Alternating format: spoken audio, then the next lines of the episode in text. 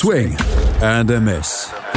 Die Baseball-Bundesliga mit Andreas Thies und Tim Collins auf meinsportpodcast.de. Regensburg und Heidenheim im Süden, Bonn und Paderborn im Norden. In beiden Bundesligen haben sich zwei Mannschaften als Duo zusammengetan, um an der Spitze zu verweilen. Im Süden sieht es nach vier Spieltagen sogar danach aus, als ob die beiden Teilnehmer der Playoffs feststehen. Bei noch drei ausstehenden Spieltagen ist die Wahrscheinlichkeit schon recht groß, im Norden sind die Doren Wild Farmers und die Solingen Alligators noch in Reichweite. Herzlich willkommen zu einer neuen Ausgabe von Swing and Miss hier auf meinsportpodcast.de. Mein Name ist Andreas Thies und ich fasse zusammen mit einigen Gästen den abgelaufenen Spieltag der Benz Baseball Bundesliga zusammen. Wir fangen mit den Ergebnissen aus dem Norden an.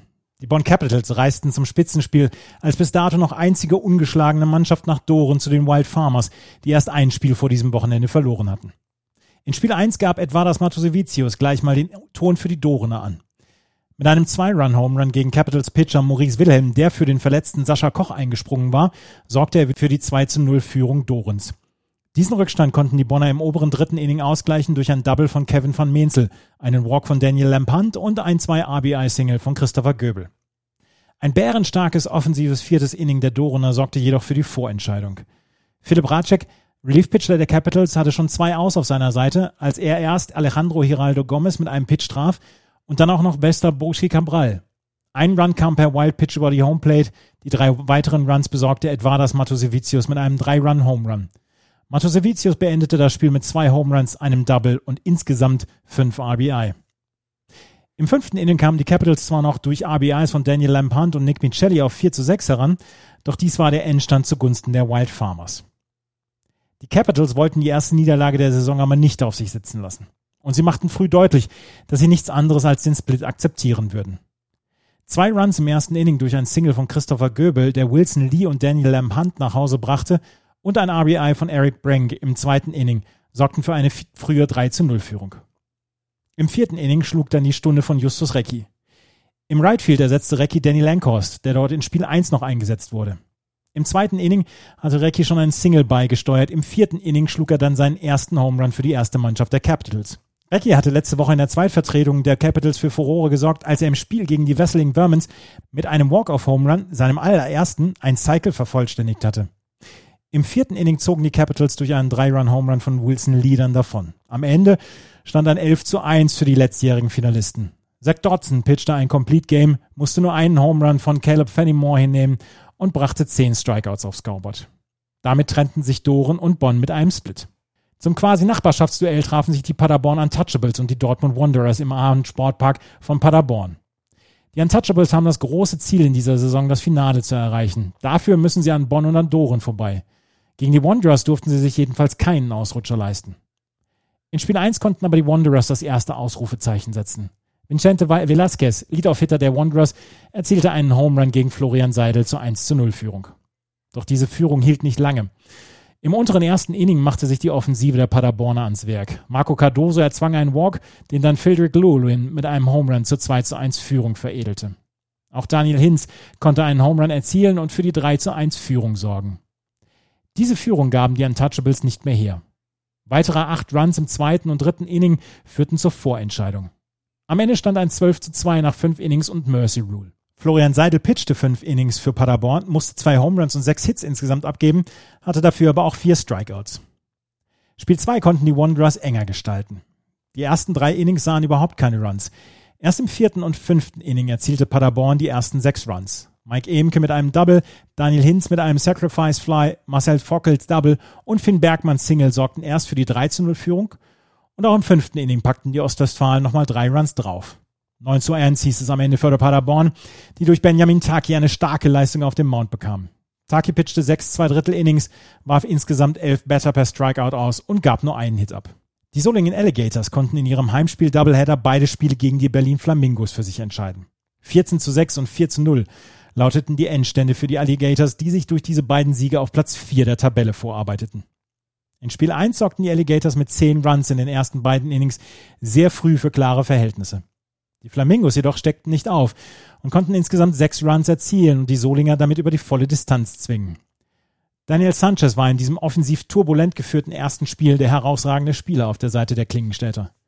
Der Shortstop schrieb drei Hits bei drei Versuchen aufs Scoreboard. Auf Seiten der Flamingos konnten Marcos Balanque mit drei Hits und einem Home Run sowie Fernando Escara mit zwei Hits überzeugen. Spiel 2 war aber das Spiel von Guillermo Valdez. Der Pitcher in den Reihen der Alligators überragte alle und warf ein Complete Game mit nur einem Hit, ohne Walks und insgesamt elf Strikeouts. Kein Spieler der Flamingos kam gegen dieses Pitching an. In der Offensive konnten Lars Sammet-Preuß und Daniel Sanchez mit je zwei Hits überzeugen. Das letzte Spiel der Bundesliga Nord bestritten die Cologne Cardinals und die Hamburg Steelers. Wollten die Steelers oben dran bleiben, musste hier wohl der Sweep her. Doch die Steelers erlebten zumindest in Spiel 1 eine böse Überraschung. Ein starkes offensives fünftes Inning der Cardinals sorgte für die vorentscheidende 6 zu 1 Führung. Im Top of the Seventh Inning kamen die Steelers zwar nochmal auf 4 zu 6 heran, doch am Ende stand der etwas überraschende Sieg der Kölner.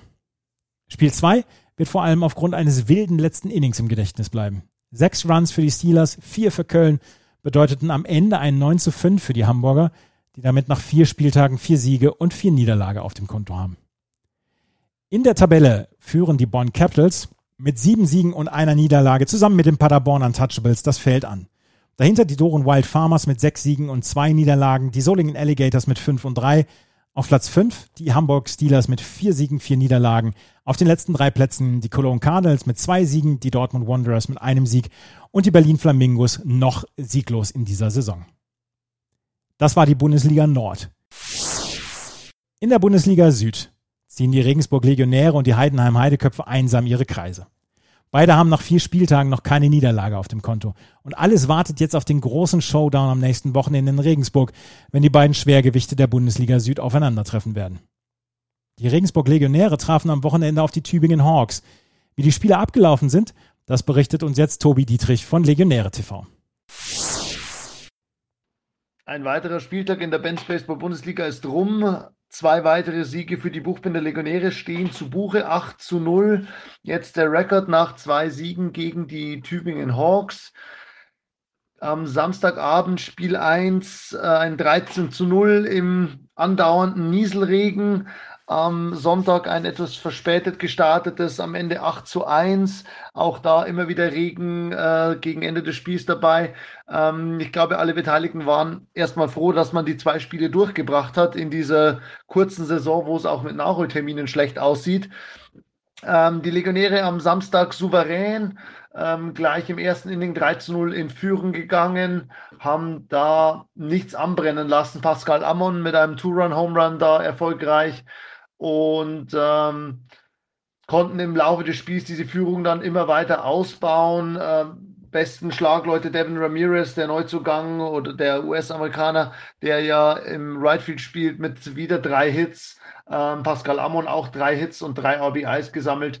Ähm, da haben die Legionäre gegen das Pitching der Tübinger am Samstag einfach peu à peu ihre Hits gesammelt. Zwölf Hits waren es am Ende und die Tübinger haben es den Legionären auch nicht besonders schwer gemacht.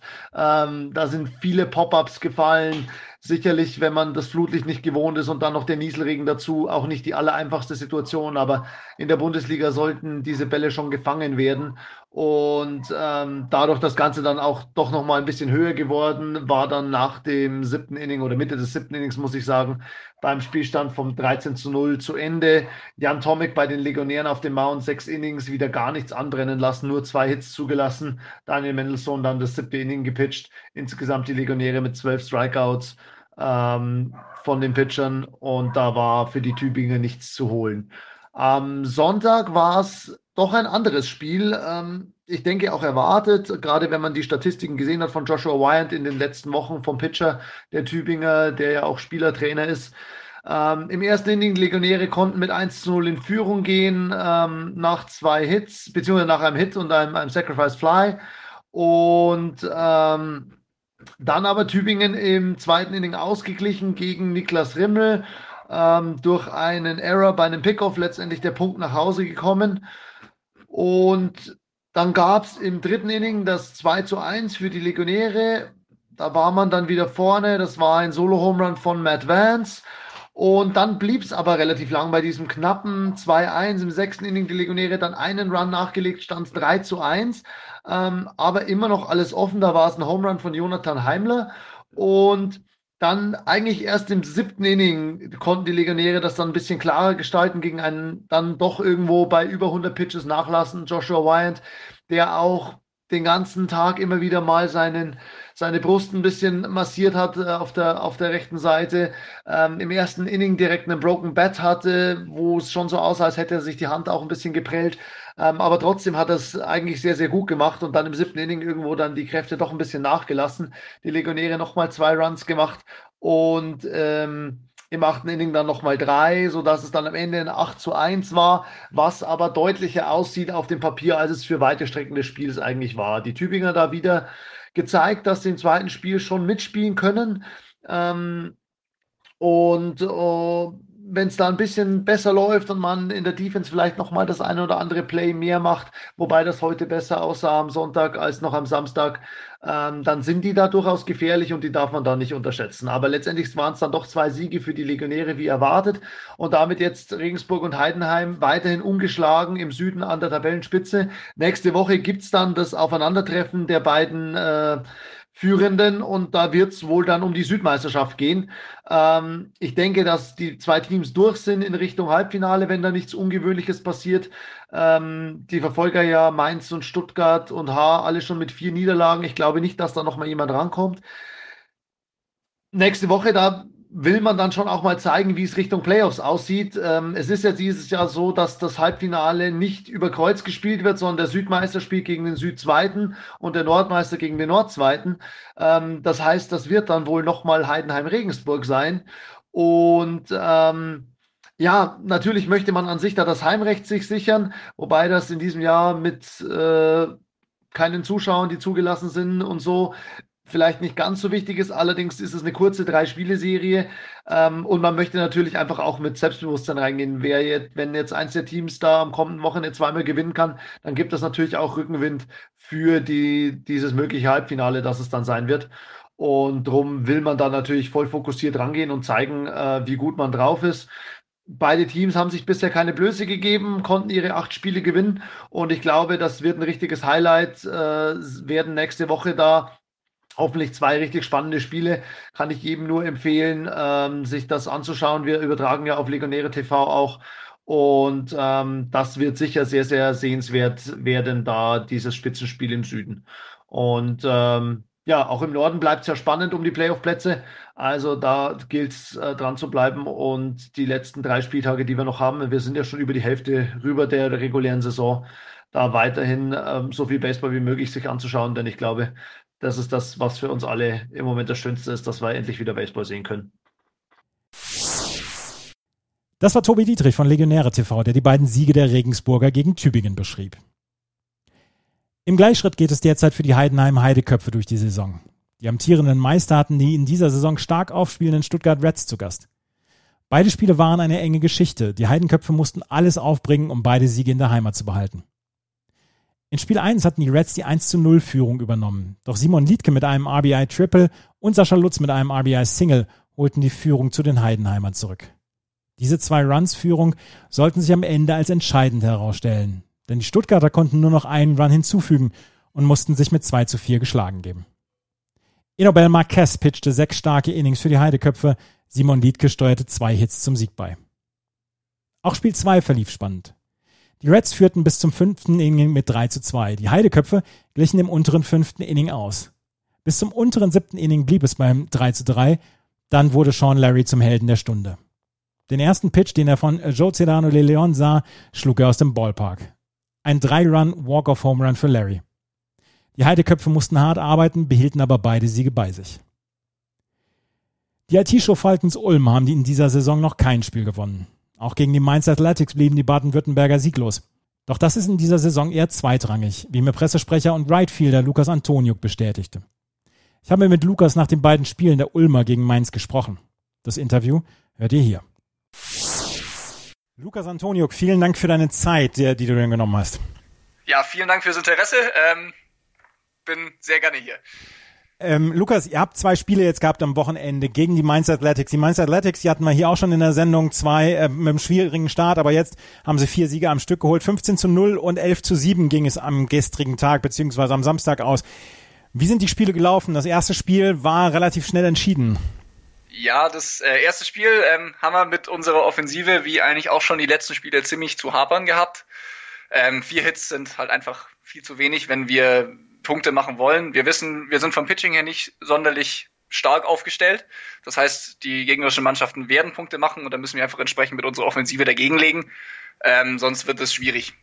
Genau. Und vier Hits, ja, ähm, ja, es spricht eigentlich für sich. Da wird nicht viel draus passieren können. Ja, die Mainz Athletics hatten ein relativ äh, homogenes Spiel in diesem ersten Spiel. Yannick Wildenhain mit fünf gepitchten Innings, vier Hits hat er abgegeben, einen Walk, fünf Strikeouts.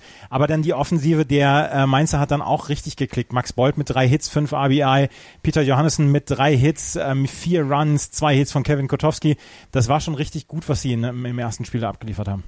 Ja, auf jeden Fall. Ich meine, das sind alles wirklich eigentlich durch die Bank durch auch größtenteils, also zumindest 50 Prozent wahnsinnig erfahrene Spieler die sind ja schon Ewigkeiten in der Bundesliga ja. unterwegs und auch in der Nationalmannschaft oder auch in der schwedischen Nationalmannschaft zum Beispiel.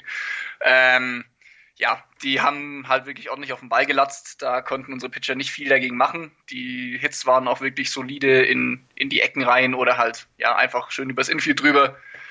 Ähm, ja, da war einfach wirklich wenig drin von uns, was wir da auf Werferseite auch dagegen bringen konnten. Ähm, Yannick Wildenhain hatte auch keinen schlechten Tag. Man muss aber, glaube ich, auch ehrlich von unserer Seite ähm, ein bisschen Kritik an uns selbst anwenden. Ähm, mit 70 Pitches über fünf Innings, da hätten wir, glaube ich, auch ein bisschen teilweise mehr arbeiten können an der Platte, ein bisschen tiefer in Count gehen, dass wir vielleicht auch ins Bullpen kommen, weil genau da hapert es ja eigentlich dieses Jahr bei fast allen Teams, dass sie eben nicht so mhm. die breite Masse an Pitcher haben. Ähm, ja, dann lass uns über Spiel 2 sprechen, weil das lief aus eurer Sicht erfreulicher, auch wenn ihr nach drei Innings mit 7 zu 0 zurücklagt und es eigentlich äh, fast schon wieder aussah, Mensch, vielleicht geht das auch nur über fünf Innings. Am Ende heißt es 11 zu 7 für die Mainzer, aber da ist genau das in Kraft getreten, was du eben gesagt habt, ihr gesagt hast. Ihr seid an der Platte sehr stark gewesen und vor allen Dingen du, das kann man ja auch sagen, drei Hits in vier At-Bats und ein insgesamten Betting Average von 4,76 im Moment über diese Saison. Das läuft bei dir richtig gut und gestern lief es dann auch in der Offensive in Spiel 2 deutlich besser besser für euch. Definitiv, auf jeden Fall. Ähm, da hat es endlich ein bisschen geklickt. Ähm, wir haben den ersten Punkt durch ein paar Fehler der Mainzer erzielen können und sind dann, glaube ich, auch aufgewacht und nach dem Motto, hey, es geht doch. Ähm, genau, äh, ja, wir hatten auch Back-to-Back Home Runs in dem Spiel. Das ist schon auch wieder was, was so ein bisschen wachrüttelt, nach dem Motto, wir können es doch eigentlich, wa warum nicht immer so? Und bei mir läuft es diese Saison einfach wirklich schon, ja, sehr sahnemäßig. Ähm, es hat einfach Klick gemacht bisher. Ähm, letzte Saison war eher ein bisschen hatte ich mit mir zu hadern. Da war auch der Schlagdurchschnitt deutlich unter 200, glaube ich. Ähm, ja, ich versuche einfach genau da jetzt weiterzumachen, wo ich gerade bin. Ähm, und ja, hoffentlich bleibt es genauso, wie es ist. Ich arbeite dran, ich trainiere weiter ähm, und versuche die Sachen genauso zu machen wie jetzt gerade, weil es scheint ja zu klappen. Absolut. Ähm, wenn man auf den Boxscore äh, äh, guckt, Stöcklin hat fünf Innings gepitcht, fünf Runs musste er hinnehmen. Du hast gerade Back-to-Back Home Runs angesprochen. Ernesto Fuas Marquez und du, ihr Back-to-Back Home Runs geschlagen im fünften Inning und damit habt ihr dann äh, zwei Runs gescored für euer Team. Am Ende heißt es 11 zu 7. Aber ähm, da seid ihr dann mit einem besseren Gefühl dann aus diesem Spiel rausgegangen.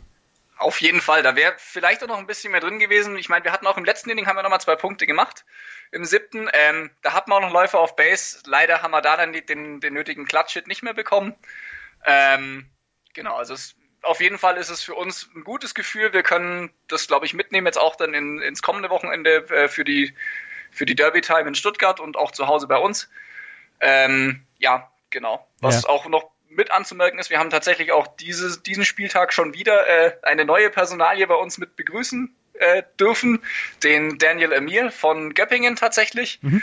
Ähm, der Christopher Emmerich ist ja, glaube ich, schon vor zwei Wochen zu uns dazugestoßen, durch das das Göppingen dieses Jahr keine zweite Bundesliga-Saison spielt. Ähm, ja, die Jungs sind heiß auf Baseball und gerade solche Leute können wir immer gut gebrauchen. Ähm, der Daniel Emil hat auch ein bisschen tatsächlich gepitcht dann für uns, auch im ersten Spiel. Hat auch zwei RBIs gesammelt im zweiten Spiel. Ähm, genau, da sind wir sehr froh, dass der jetzt auch noch bei uns mit dazu ist und ist ein junger Spieler, der ist heiß auf Baseball, genau sowas äh, wollen wir haben. Das ist eine gute Frage, also das da können wir gleich mal anschließen. Ähm, diese Saison ist sehr, sehr kurz, es wird keinen Abstieg geben etc. Wie hattet ihr diese Saison überhaupt geplant? Ich meine, auch ohne Corona wärt ihr ähm, kein Kandidat für die Playoffs gewesen, sondern hätte tatsächlich mit um den Abstieg kämpfen müssen oder gegen den Abstieg kämpfen müssen. Wie hattet ihr diese Saison geplant überhaupt? Also von vornherein hätten wir eigentlich schon auch den, die ein oder andere Personalie mit dazugeholt. Äh, ja. Äh, definitiv. Der Plan war auch wieder, unseren, unseren Carlos Para zum Beispiel mit dazu zu holen, der wirklich fürs zweite Spiel bei uns teilweise lights out war. Ähm, wahnsinnig toller Pitcher, wahnsinnig toller Mensch. Ähm, genau, als dann klar war, dass die Saison wirklich verkürzt, verkürzt wird ähm, und auch effektiv es keinerlei Konsequenzen gibt äh, aus dieser Saison, also man kann nicht absteigen, ähm, war für uns klar, wir wollen es eigentlich komplett als Entwicklungssaison sehen. Mhm. Ähm, wir wollen unseren jungen Spielern, die wir da haben, den Tim Ludwig zum Beispiel und den Noah Kabak, das sind 16-jährige Spieler, die wollen wir wirklich jetzt auch mal ins kalte Wasser werfen ähm, und den Jungs einfach die Erfahrung geben. Ähm, genau, also für uns eindeutig eine Entwicklungssaison, auch mal im Pitching zu schauen, was können wir denn da anrichten, was haben wir für Leute da, wie tun die sich in den Spielsituationen. Ähm, genau, also der Kader ist jetzt auf jeden Fall nicht so, wie wir ihn anfangs geplant hatten. Wir sind jetzt auch seit diesem Jahr ein eigenständiger Verein. Mhm. Ähm, da mussten wir uns vom, vom, oder haben wir uns effektiv entschieden, vom, vom VfB Ulm zu trennen. Ähm, genau, einfach weil der VfB Ulm eher gesagt hat, er möchte in der Breitensportrichtung sein. Ähm, für uns war definitiv klar, wir wollen nicht wieder zurück zum Breitensport mit Ulm. Genau, darum haben wir uns entschieden, einen eigenen Verein zu gründen. Ähm, dieses Jahr mit Corona ist es natürlich auch eine, eine Geldfrage, wie viele Spieler man bei sich dann beherbergen kann und hat. Ähm, das heißt, es gibt verschiedene Gründe auch mit dafür, dass wir den Schritt dann letzten Endes gewagt haben und gesagt haben, wir spielen dieses Jahr wirklich nur mit den Leuten, die wir eigentlich da haben. Also mhm. gerade der, der Maurizio Autuno ist über den Winter in Deutschland geblieben. Der Ernesto Fuasch ist auch, äh, lebt in Deutschland inzwischen, der war durchgängig eigentlich hier. Ähm, dass wir wirklich nur mit den Leuten spielen, die wir da haben. Ähm, ist ein gewagter Schritt, definitiv. Ähm, aber für uns eigentlich so, wenn man das auch jetzt schon bewertet, glaube ich, der richtige, äh, was die Entwicklung von unserem Baseball angeht. Man, man ist ja immer geneigt, irgendwie ein halbvolles Glas zu finden, anstatt überall die Katastrophe jetzt während Corona und so. Ich meine, Corona hat uns alle in irgendeiner Weise beeinflusst, aber ist das dann vielleicht so ein kleines bisschen eine einmalige Chance, dieses Jahr dann auch Spieler ranzuführen und zu sagen, wir haben dieses Jahr keinen Druck, wir können euch spielen lassen, macht euch keinen Kopf, ähm, ihr sollt eure, ihr sollt eure Erfahrungen machen etc., dass das vielleicht sowas so ein bisschen ist wie, ja, so eine Chance kriegen wir wahrscheinlich so schnell nicht wieder. Das ist tatsächlich, da ist sehr viel Wahres dran, genau. Das haben wir uns auch gedacht und genauso ist dann auch die Entscheidung bei uns gefallen. Ja, ähm, ja ähm, definitiv. In, in Corona-Zeiten einen Verein zu gründen, ist äh, dann auch ein gewagtes Unterfangen. Seid ihr gut durchgekommen bislang? Bislang, ähm, soweit ich das beurteilen kann, als äh, Pressesprecher, ich bin jetzt nicht so viel im Vorstand unterwegs, ähm, definitiv. Also ähm, ja, wir haben den Verein auch schon, das, also die Vereinsgründung ist schon über den Winter im Endeffekt ähm, erfolgt. Das heißt, es war deutlich bevor das Ganze losging.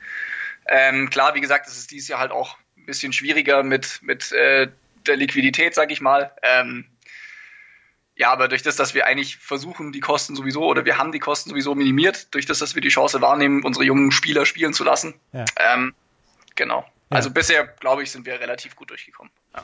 Ähm, eins würde ich gerne noch mal fragen, das wollte ich vorhin schon fragen, aber dann kamen wir auf ein anderes Thema. Du hast jetzt einen 476er Schlagdurchschnitt, du bist äh, Rightfielder bei euch bei den IT-Show Falcons Ulm. Letztes Jahr hast du gesagt, da lief es gar nicht für dich. Hast du eine Situation, wo du sagst, Mensch, da hat es Klick gemacht, seitdem sehe ich den Ball ein bisschen größer und seitdem kriege ich halt den Schläger an den Ball oder also kannst du kannst du es dir selber gar nicht so richtig erklären, auf einmal läuft es. Tatsächlich glaube ich, es hat durchaus auch so ein bisschen mit unserem Approach dieses Jahr zu tun. Also für mich ist von vornherein einfach auch vom Mentalen her klar gewesen, es geht dieses Jahr um gar nichts. Mhm. Ähm, ich kann einfach frei aufspielen. Mhm. Dadurch hat sich, glaube ich, auch mein Approach an der Platte ein bisschen geändert. Ähm, der Daniel Husband, der ja zwei Wochen vor äh, oder äh, Quatsch, nicht zwei Wochen, äh, zwei Wochen wäre schön gewesen, zwei Tage vor Saisonstart zu uns dazugekommen ist als Trainer. Ähm, der hat auch den ein oder anderen Ansatz, der mir wirklich sehr geholfen hat, muss ich ehrlich zugeben. Ähm, genau, aber ich bin an der Platte einfach wesentlich gefühlt ruhiger. Ich mache weniger in der Bewegung. Ich bin fokussierter auf den Ball. Ähm, genau. Ja. Und gerade funktioniert es einfach. Ich sehe den Ball gut. Ich so wie ich gerade den Approach habe, äh, vom, auch vom Mentalen her, funktioniert es für mich wahnsinnig. Also ja. tatsächlich ein ganz kleines bisschen Druck weg dadurch, dass dieses Jahr sowieso nichts passieren kann für euch. Genau, muss, ja. also gerade für mich hat das wirklich gut funktioniert. Ähm, ich versuche es auch an andere Spieler weiterzugeben. Der eine oder andere macht sich vielleicht selbst noch ein bisschen zu viel Druck, äh, weil er eben selber natürlich auch gut sein will. Ähm, genau. Ja. Wie ist das mit, ähm, wie ist das mit Zuschauern bei euch im Moment? Zuschauer dürfen wir bis zu äh, 500 natürlich in Baden-Württemberg ähm, ja. haben. Sind Zahlen, die wir tendenziell eher nicht erreichen, es sei denn, wir haben Derby-Time mit Heidenheim oder sowas. Ähm, genau, unser Gelände ist eigentlich relativ weitläufig. Also wir haben hinter dem Backstop haben wir zwei Sitzreihen, aber dann kann man theoretisch am Zaun Richtung Leftfield Richtung ähm, kann man noch stehen. Da gibt's dann auch Bänke beim Catering. Ähm, theoretisch kann man auch tatsächlich dann oben auf dem Plateau im Outfield, da sind jetzt zwar Bogenschützen, ähm, die da ihre Zielscheiben aufgestellt haben, aber da kann man sich auch hinstellen. Wir haben Listen am Spieltag ausliegen, in die äh, man sich einzutragen hat. Genau, und äh, wir sind jetzt gerade so meistens bei knapp 100 Zuschauern pro Spiel gewesen, äh, bei den zwei Heimspielen, die wir bisher hatten. Gegen ja. Stuttgart kann ich mir vorstellen, dass da nochmal ein bisschen was dazukommt. Mhm. Ähm, genau, aber im Wesentlichen gilt halt das, das übliche Abstand halten. Ähm, genau. Ja. Ist aber eigentlich auch gut umzusetzen bei uns. Zuschauerplätze mit Nervenkitzel. Auf der einen Seite auf die Foulballs achten, auf der anderen Seite auf die Bogenschützen. Ja. Ja, tatsächlich ähm, hat, hat äh, über den Winter auch die Stadt bei uns die, die Left-Field-Seite nochmal zusätzlich abgesichert. Da haben wir noch einen ziemlich großen Zaun hochgezogen, dass ja. gerade auch da im Catering-Bereich nicht viel passieren kann. Ja. Ähm, genau, und hinten auf dem Plateau der Bogenschützen, da muss schon eher ein äh, ja, größerer Spieler oder ein bekannterer Spieler kommen, der es auch schafft, da den Ball drauf zu hauen. Das ist schon ein gutes Stück. Also unser Feld ist auch nicht gerade sehr kurz. Ähm, Genau. Ja. Ich glaube, da ist man schon einigermaßen abgesichert. Ihr habt jetzt noch Stutt die Stuttgart Reds vor euch, nächste Woche Heimspiel. Danach geht es nach Heidenheim und dann nach Tübingen. Heidenheim, Stuttgart, Stuttgart spielt eine sehr gute Saison dieses Jahr. Heidenheim ja sowieso. Und dann noch die Tübingen Hawks. Äh, was rechnet ihr euch noch so aus? Ähm, gut, Stuttgart hat man auch schon ein, zwei Trainingsspiele. Die sind tendenziell gar nicht so schlecht gelaufen. Im ersten hat man eigentlich auch wieder das, das Offense-Problem. Im zweiten Spiel, auch gegen den Dustin Ward, waren wir tatsächlich relativ gut aufgelegt. Das war eine relativ offene Partie. Ähm, genau, es wird auf jeden Fall auch ein Wiedersehen mit manchen Leuten. Wir haben ja unseren Billy Jermaine äh, abtreten müssen, leider an, an Stuttgart, ähm, der letztes Jahr für uns gecatcht hat. Ein wahnsinnig guter Schlagmann, der die Bälle, zum Beispiel einer von denen, der den Ball auch mal zu den Bogenschützen drischt. ähm, Genau, ich kenne noch den einen oder anderen, ähm, zum Beispiel den Marcel Giraud, den sie jetzt auch dieses Jahr neu dazu bekommen haben. Den kenne ich noch aus Heidenheim, aus meiner Heidenheimer Zeit. Auch ein junger, top motivierter Spieler. Stuttgart hat eine sehr junge Truppe tatsächlich auch beisammen, die ähm, genauso halt wie wir auch dieses Jahr ihre Erfahrungen sammeln wollen. Und genau, also ich denke, wir können die schon auch vermutlich ärgern. Davon gehe ich aus. Rein auch, wenn man die Trainingsspiele anschaut, wenn wir unser bestes Spiel mit ranbringen. Ähm, Heidenheim, klar, wird vermutlich nicht viel für uns drin sein. Ähm, wir dürfen gutes Pitching facen, ähm, können uns da auch noch weiterentwickeln. Das heißt, da haben wir eher die Vorteile, äh, oder sehen wir, denke ich, eher die Vorteile dran. Und dann Tübingen ist ganz klar, da müssen wir müssen wir ran und die müssen wir hinter uns lassen. Und das ist auch eindeutig unser Ziel. Ja, Tübingen ein Sieg haben sie bislang geholt. Ihr seid mit 0 und 8 im Moment am Tabellenende, aber wie gesagt, gegen Tübingen gibt's dann nochmal zwei Spiele und da gibt's dann nochmal die Chancen und gegen die Stuttgart Reds natürlich die Chancen, da den, äh, die Bilanz zu verbessern. Heidenheim ist am 11. und am 12.9. dann nochmal Gastgeber für die Falkens um. Lukas Antonio, ich danke dir sehr für deine Zeit und ich wünsche euch viel Erfolg für den Rest der Saison. Vielen Dank, ich danke fürs Interesse und auf bald. Auf bald. Eine Serie gab es noch. Die Mannheim Tornados und die Hard Disciples splitteten den Doubleheader in Spiel 1, wurde Oscar Jabsten zum Held der Stunde durch sein Walk-Off-Single. In Spiel 2 konnte dann Disciples Pitcher Evan Rutsky mit einem Complete Game glänzen. Seven Innings pitched, fünf Hits, zwei Walks, aber 13 Strikeouts standen am Ende für Rutsky auf dem Boxscore.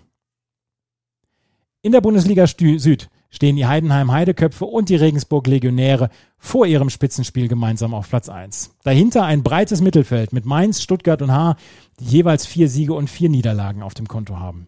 Die Mannheim Tornados sind mit drei Siegen und fünf Niederlagen auf Platz 6. Tübingen hat einen Sieg und auf Platz 8 im Moment die IT-Show Falkens Ulm. So geht es weiter in der nächsten Woche. Am Samstag und Sonntag spielen die Regensburg Legionäre zweimal neun Innings gegen die Heidenheim Heideköpfe.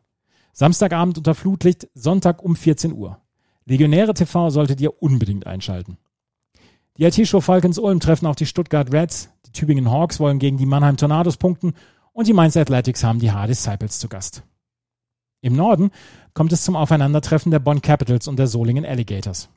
Die Cologne Cardinals reisen zu den Berlin Flamingos, die Paderborn Untouchables wollen ihre Tabellenführung bei den Hamburg Steelers verteidigen. Die Dortmund Wanderers und die Doren Wild Farmers haben spielfrei. Alle News und Stream-Infos bekommt ihr auf baseball-bundesliga.de.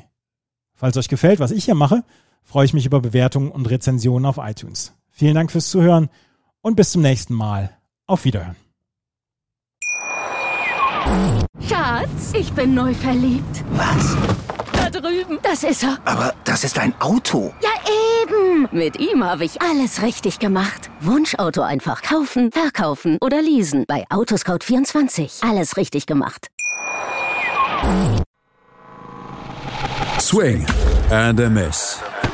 Die Baseball-Bundesliga mit Andreas Thies und Tim Collins auf meinsportpodcast.de. Schatz, ich bin neu verliebt. Was? Da drüben. Das ist er. Aber das ist ein Auto. Ja, eben. Mit ihm habe ich alles richtig gemacht. Wunschauto einfach kaufen, verkaufen oder leasen. Bei Autoscout24. Alles richtig gemacht.